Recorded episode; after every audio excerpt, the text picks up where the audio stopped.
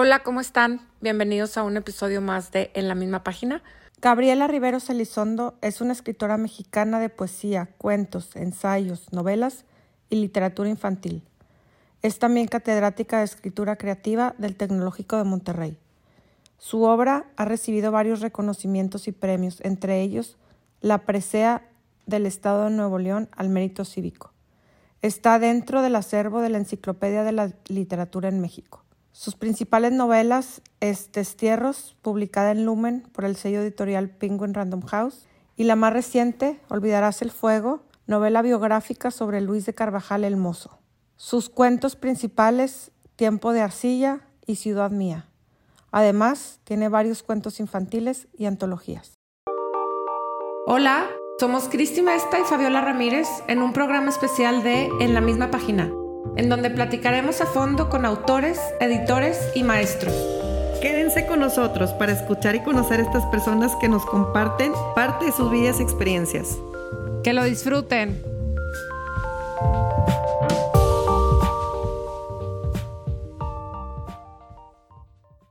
Hola, ¿cómo están? Bienvenidos a un episodio más de En la misma página.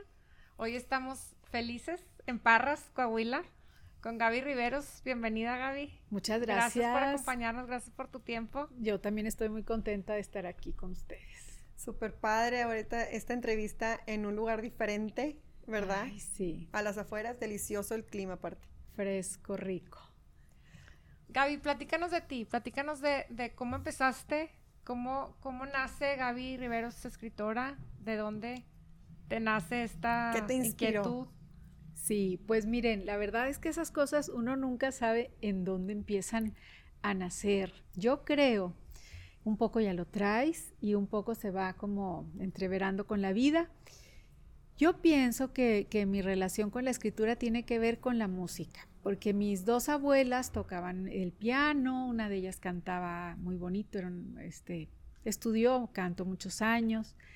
Y bueno, para quienes hemos vivido en Monterrey en esos calores terroríficos del verano, este, cuando yo era niña, pues casi no había aires acondicionados, era algo muy, muy poco usual. Recuerdo a mi abuelita Zoila Elizondo, este, no, con su piano de cola, tocando precioso, y yo iba y me tendía abajo del piano de cola. Entonces tengo como esas imágenes de que, ah, ándale, abuelita, toca el piano, pero yo tenía dos, tres, cuatro, cinco, mi máximo era que ya me dieran permiso de un día ir a la clase del piano. Yo pienso que ahí está el origen porque el piano me hacía sentir como tanta emoción. Vibrabas. Sí, y no hay palabras, o sea, para esto que te hace sentir el arte en general. Ahora sé que claro. no solo la música, ¿no? Y entonces, este, eh, bueno, empecé a, por fin, cumplí cinco años y me dejaron este, ir a clase de piano. Y coincide que ese verano, eh, entre segundo de, de, kinder y preprimaria, eh, aprendí a leer las notas musicales y entonces ya me di cuenta que combinando siete signos que estaban de manera horizontal, por decir, pues era el mismo truco de las letras. Para entonces yo conocía las letras, pero no sabía leer. Pero pues me cayó el 20 al mismo tiempo, ¿verdad? Claro. Entonces aprendí a leer la música y aprendí a leer las palabras. Y de pronto las palabras vuelven a ser lo mismo. O sea, tú combinas 27 o depende qué abecedario, qué idioma hables. Este, y de ahí tú puedes este, evocar un sinfín de emociones, de pensamientos, de de pronto vivir otras vidas. Entonces yo creo que por ahí me van haciendo esta relacionar las emociones y estas otras posibilidades con las palabras. En concreto, empecé en octavo, en segundo secundaria en el colegio inglés, porque la maestra de, de, español pues ya se daba cuenta que me gustaba mucho leer. Fui una niña, pues a partir de que descubrí cómo leer, ¿verdad? Y mi mamá también me leía todas las noches. Tuve mucha suerte. Yo creo que esta combinación de una mamá que se da cuenta en donde leer era como un premio, eh, en donde lo ligas a la compañía de tu mamá, cuando te vas a quedar dormido contándote o los viernes va, me vas a acompañar al súper y te voy a dejar escoger un libro o un cómico, lo que había en los setentas, o sea, yo soy del 73. Claro. Entonces, este, total, eso, bueno, pues por un lado, y la maestra de español, yo creo que es muy importante también que los profesores tengan este ojo, ¿verdad? Entonces, bueno, ya para segundo de secundaria, el colegio fue invitado a unos talleres de creación literaria y pues además una experiencia padrísima. Nos mandaron en un camión alumnos de varios colegios, iban de todo México, pero para poder asistir yo tenía que escribir y fue la primera vez que mudé, digamos, de siempre leer, porque era voraz lectora, a esto de ver la página en blanco y planear una historia y escribir.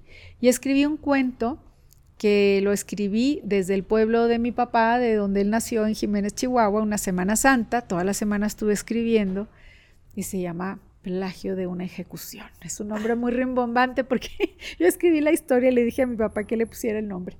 Y entonces, este, pero es una historia de las que a mí me gustaba leer en ese momento, cuando uno está eh, en secundaria, pues a veces te gustan cosas de aventura o cosas de misterio, de suspenso. Me fascinaba leer, por ejemplo, Sherlock Holmes. Ah, claro. Sí, todas estas de, de, no sé.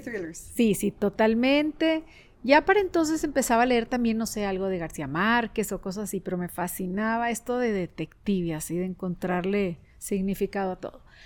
Entonces así escribí, luego en, en tercera secundaria me sucedió igual, me volvieron a mandar, pero ahora escribí en inglés, la primera vez fue en español, la siguiente en inglés. La prepa seguí escribiendo, empecé a escribir poesía y pues sí como al, entre prepa y carrera eh, pensando que estudiar y tal, fíjense que sí tengo yo unos cuadernos de como una especie de diarios y si hay un día en julio de, no sé, o sea, entre prepa y carrera tenía 17 años, dije que me cayó el 20 y dije, pues creo que siempre he sido escritora, porque pensé, pues tiene que ser o sea, no de pronto te vas a hacer, o sea, esto no es como estudiar contabilidad, es como una manera de... no, ya, y es una manera de ver la vida. Aunque no hayas escrito un libro, ya es una manera de andar por el mundo, de escuchar, de observar, de lo que te llama la atención. Entonces dije, bueno, ahora tengo que empezar a practicar, como los que van a correr un maratón o los que van a y encontrar tu voz. Exacto. Y entonces empecé con estos diarios de escritura en donde yo iba como haciendo mis ejercicios diarios, por decir, y dije, algún día, pues como el que pinta o el que corre un maratón o lo que sea, algún día, pues eh, vas a decir, ahora sí me gustó cómo me salió esto, ¿verdad? Entonces entré a la carrera de letras españolas en el TEC. La verdad, quienes escribimos, casi nadie estudió letras, pero para mí fue como el pretexto ideal para poder sentarme a leer y analizar, que no es lo mismo que nada más leer, sino pues todos los ensayos que tienes que hacer y, todas las herramientas que te dan. Todo eso creo que me, me fue sirviendo mucho también para lo que yo después iba a hacer. Ya en carrera em, publiqué mis primeros dos libros, o sea, sí fui como chiquita, eh, gané algunos premios, este, gané incluso un premio que fui a la Feria del Libro de Frankfurt siendo estudiante del TEC. Sí. ¡Qué prestigio, qué padre! Eh, un, premio de la Deutsche Welle de Alemania, pues me llevaron para allá, me dieron el, el Día de la Raza, el, 12 de, octubre, me dieron el premio en el 95. Este, también saqué una beca del Centro de Escritores para escribir el segundo libro, que es un libro de cuentos. O sea, lo que era mío era más el asunto como cuento, poesía, así. Y bueno, pues ya después me seguí, ¿verdad? Estudié maestría, escribí libros para niños, este, por muchos años estuve escribiendo mi novela Destierros, que como que salió a pesar de mí, porque como que escribía y la guardaba y era algo que tenía ahí y hasta que después de mucho tiempo yo ya quería escribir esta otra novela, Olvidarás el fuego, y dije, ¿qué hago con esto? ¿Lo tiro a la basura o qué se le hace? Y me di a la tarea de cuatro años trabajar destierros, del 2013 al 17. Armé como un esqueleto, así como una columna vertebral, en donde poner todos esos retazos que yo había empezado a escribir a fines de los 90. Y muchos se quedaron así tal cual. Y en el 17 2017, cuando ya tenía ese primer borrador de, destierros, fue cuando descubrí una nota en el periódico que me llevó a lo que hoy es Olvidarás el fuego. Porque ya habías escrito de, de Carvajal. Así es. En tu cuento. En mi libro de cuentos, cuando tenía como 20 años, este, cuando tenía la beca al Centro de Escritores, este, ese libro se llama Ciudad Mía. De alguna manera es como como la apropiación que hacemos del lugar donde vivimos, de mi ciudad, ¿no? Este, no, no la ciudad que tenemos el estereotipo de Monterrey, de las chimeneas y el asfalto y la industria, sino más una ciudad, lo, lo que es para ti, o sea, tu, la casa de tus abuelos, un jardín, tal, ¿no? Entonces me interesaba ver como lo no explorado.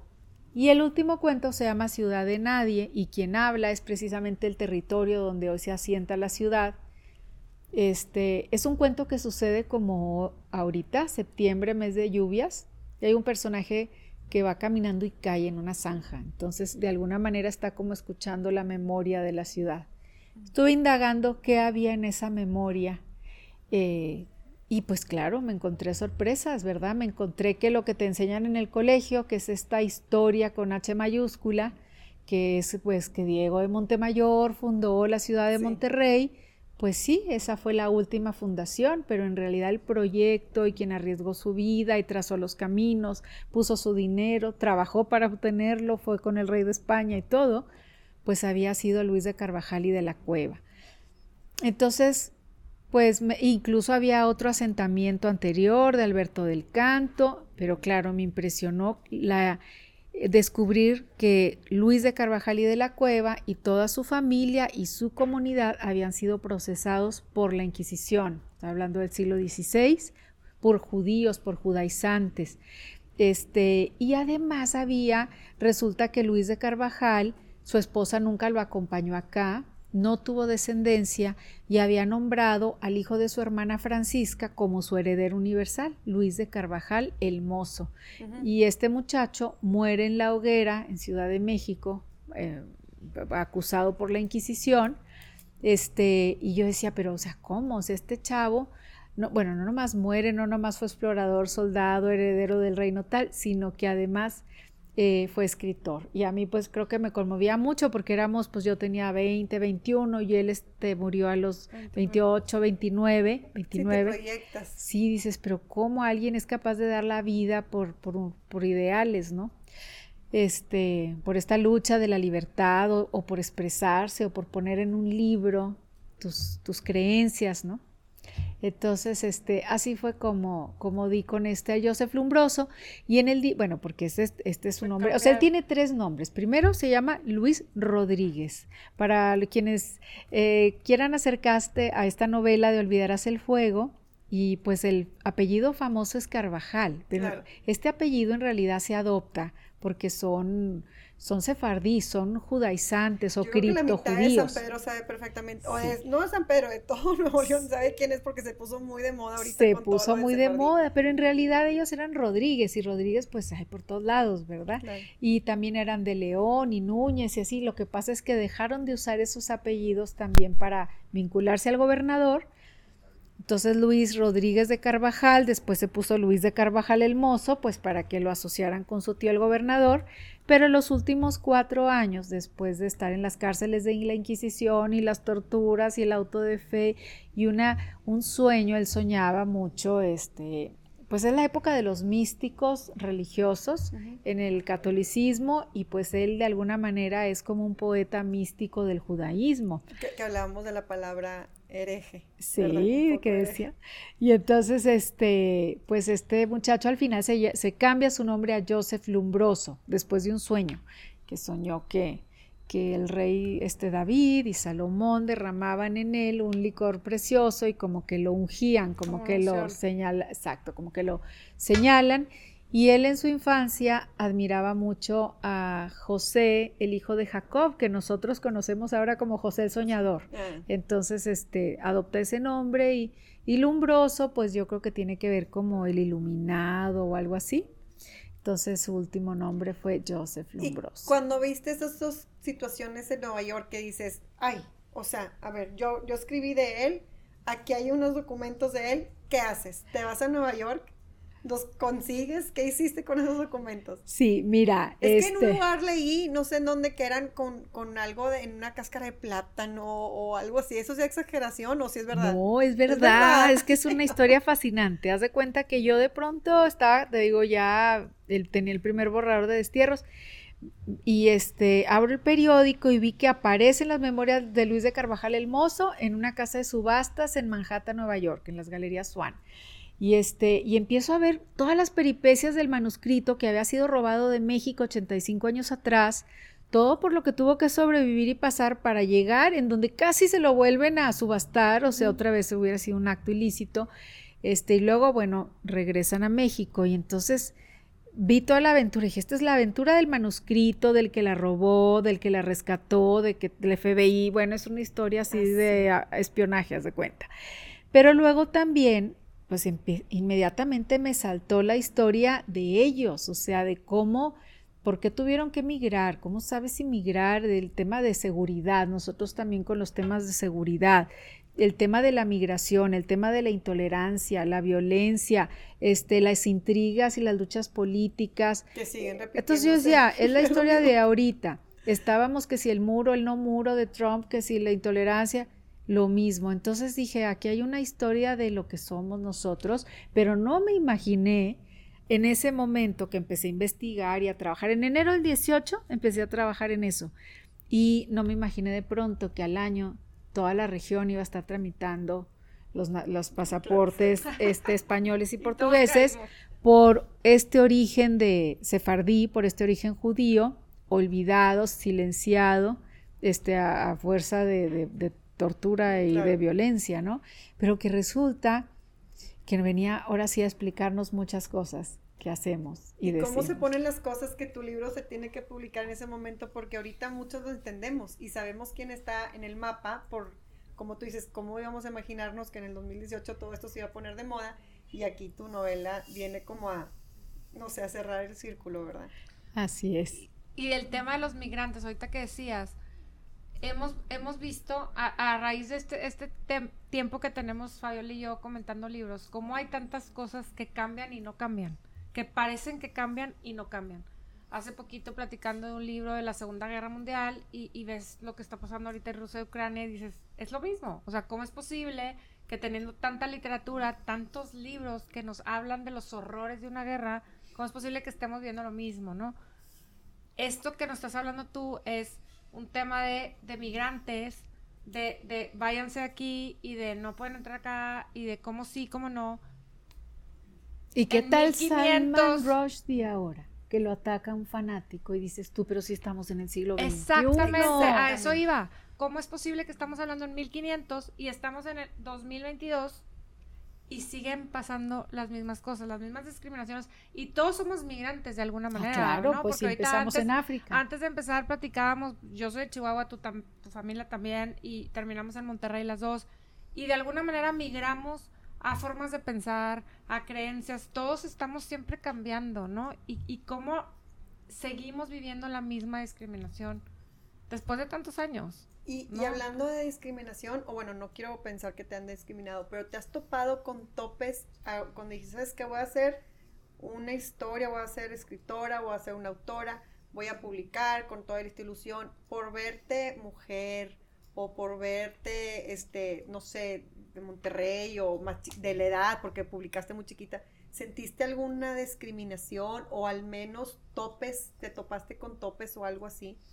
Mira, yo creo que me ha tocado vivir un momento muy afortunado, pero haz de cuenta que yo creo que me ha tocado caminar justo en la, en la zona fronteriza en donde se nos han abierto esos espacios. Es decir, ya fue muy normal que en nuestra generación las mujeres tuvieran una carrera universitaria, un posgrado, no en la de nuestras mamás. Unas sí, unas no, unas tuvieron que estudiar después. Este, estando en carrera, escuchaba yo ya de tantas autoras que empezaban a escribir, por ejemplo, en España y en América Latina, pero aunque siempre tuvimos a Inés Arredondo, a Rosario Castellanos, a Elena Garro, eran como una en un montón, una en un montón. Y de pronto a partir quizá de los 70s, 80s, 90 empieza estas voces de mujeres a, contar la, otra mitad del mundo que ha permanecido en silencio, ¿no? A llevar a la literatura, pues todo desde la óptica femenina, ¿no? Este, claro, son historias de varones, de mujeres, no, las mujeres no tenemos que hablar de mujeres, pero sí miramos el mundo desde otra parte que había sido suprimida. Entonces, ya me toca como llegar en este mundo en donde se le abren los brazos. Sin embargo, norteña. Entonces, claro que somos los del interior de la República, whatever that means, porque los que están en el interior son los de Ciudad de México. Ese es el mero interior, el ombligo. Pero bueno, ¿Qué pasa? Cuando yo me gradúo a mediados de los noventas, empieza pues ya más a exponenciarse el mundo digital. Entonces ahora sí, las fronteras se han ido diluyendo un poco y entonces aunque vivas en otra ciudad que no es Ciudad de México, puedes publicar o puedes soñar con, con acceder a las grandes editoriales, este, viajar. Entonces ahí sí el mundo ya se volvió como más chiquito, porque si no tenías que irte a vivir a la Ciudad de México. Entonces, bueno, ahí hay un tipo de discriminación. Y luego que, que bueno, yo tenía como mucha conciencia, pero te digo, me ha tocado así como, ahí voy, ahí voy, ahí voy, soy la última en entrar a cada cuarto, pero ahí voy. Este, ahora nos pasa quizá lo mismo también. Eh, hoy en día hay un auge más en los últimos años en escritoras latinoamericanas, españolas, en toda Hispanoamérica. Y eso creo que es un gran avance. Este, y no por ser mujeres, sino porque han podido entrar las mujeres a la literatura, al igual que los varones, y están escribiendo cosas que gustan a los públicos lectores, no por ser mujeres, sino porque tienen propuestas originales, inteligentes o como quieras llamar. Ahora lo que nos sucede también es que el centro a veces está en Europa, en España, ¿no? Entonces ahora también ahí ya estamos incorporados, ahora como latinoamericanos, pues allá sigue siendo otro ombligo, entonces hay que, pues ahí también. Entonces, pues yo creo que es una manera de ser este asunto de la, de, la discriminación. Eh, pues es algo que siempre hay que tratar de, combatir y decir aquí estamos, aquí estamos, todos merecemos ser escuchados y con nuestras diferencias. Pero este, sí, no, yo no, no es que tenga un trauma en particular, pero claro, vivimos en un mundo en donde uno ve esto todo el tiempo, no importa en dónde estés, desde un salón de clases, a todo tipo de... Oye, Gaby, yo te quiero preguntar, creo que todos, todos los que los que estamos leyendo o, leen tu libro, eh, hay demasiados aprendizajes, ¿no? Pero quiero que me platiques tú, ¿qué te deja Luis de Carvajal? ¿Qué, le aprendes? ¿Qué, qué, legado o qué, qué sacas de su vida? Híjole, qué pregunta tan difícil. sí, pues mira, yo en realidad, haz de cuenta que siento que todo este tiempo que estuve investigando y escribiendo, que fue empezado a inicios del 18 la investigación y a inicios del 19 la escritura, yo haz de cuenta que me fui a vivir con ellos, o sea, vivía en la casa con doña Francisca, Isabel, Leonor, tal. Sí, o sea, los cuñados, esto, y trataba en particular de Luis de Carvajal hay muchas miradas porque tenemos lo que decía a los inquisidores, pues tú dices lo que te conviene, ¿verdad? Lo que todos sus amigos y familiares dijeron sobre él a los inquisidores, pero luego también tenemos este pequeñísimo libro de memorias que apareció en la casa de subastas, en donde él cuenta las aventuras de Joseph Lumbroso, no lo hace en primera persona. Pero también tenemos sus modos de oración, que son ya como esta relación con Dios y eh, la espiritualidad. Entonces pude mirarlo de muchos lados. ¿Qué me deja? Suspiro porque te das cuenta que fue como mi, mi hermano, mi sobrino, mi no sé qué decirte, mi hijo. Este, pues me conmovía mucho, o sea, me sigue despertando como algo que no tiene palabras para describirse, que tiene que ver como con como con la como el, amor por un hijo, algo así, que dices, ¿cómo lo escribo? Pues quién sabe, no hay palabras, ¿verdad? Este me conmueve mucho eso, e, esta persona que que, pues, que da su vida por eso, que, se, que cree profundamente, que, eh, no sé, que trata de, ser coherente con, eh, con el amor a su Dios, pero además es un hombre de familia, también fue comerciante, también este, eh, fue un, buen hijo, un buen hermano, un buen amigo, cantaba, tocaba música, además de ser comerciante. Este, pues no sé, me conmueve mucho. Creo que me, con lo que quizá me quedo, porque eh, quienes hayan leído la novela me van a entender, hay una frase que se repite a lo largo de toda la novela que dice las palabras, siempre las palabras. Entonces creo que más allá de la identidad, más allá de su historia, más allá de que si vivieron hace cinco siglos o cuatro o ahorita, yo creo que me quedo con que somos escritores, él y yo. Me conmovía ver en sus en su escritura, hasta sus tachaduras, el asterisco en donde añadía.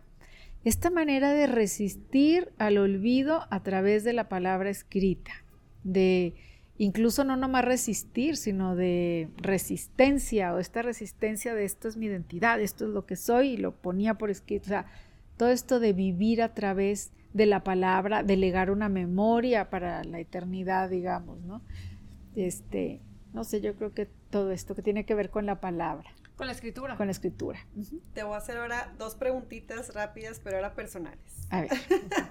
Vamos a ver, estas son al azar, porque aquí tengo unas y voy a ver cuál me sale primero. Sí. Dime tu, tu autor preferido. Ay, eso siempre batalla.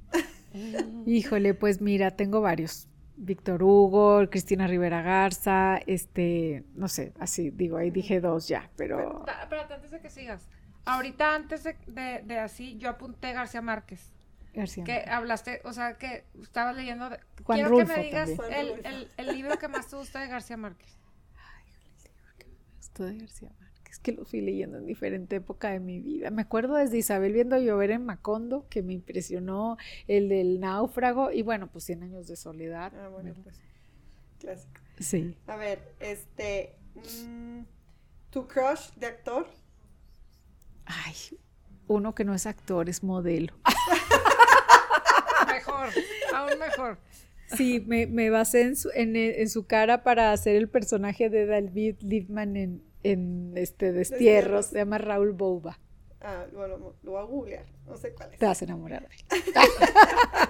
y ya la última, si nos quieres decir tu mala palabra o grosería favorita, o más usada. Este, ¿qué será? Pues la mexicana, chica. No, no, no soy mal hablada. No, soy, no la uso mucho, bueno, pero cambiemos bueno. eso entonces. Pues bueno, muchísimas gracias Gaby, de No. verdad, por venir aquí a darnos el tiempo. Muy padre tu plática, conocerte. Gracias. Hombre, gracias a ustedes y felicidades por todo esto que están haciendo, Gracias. por las palabras, siempre las Claro. palabras. Vamos Sí. por más palabras. Felicidades, Gaby. Gracias por estar aquí. Gracias, Cristi, gracias, Fabiola. Bye.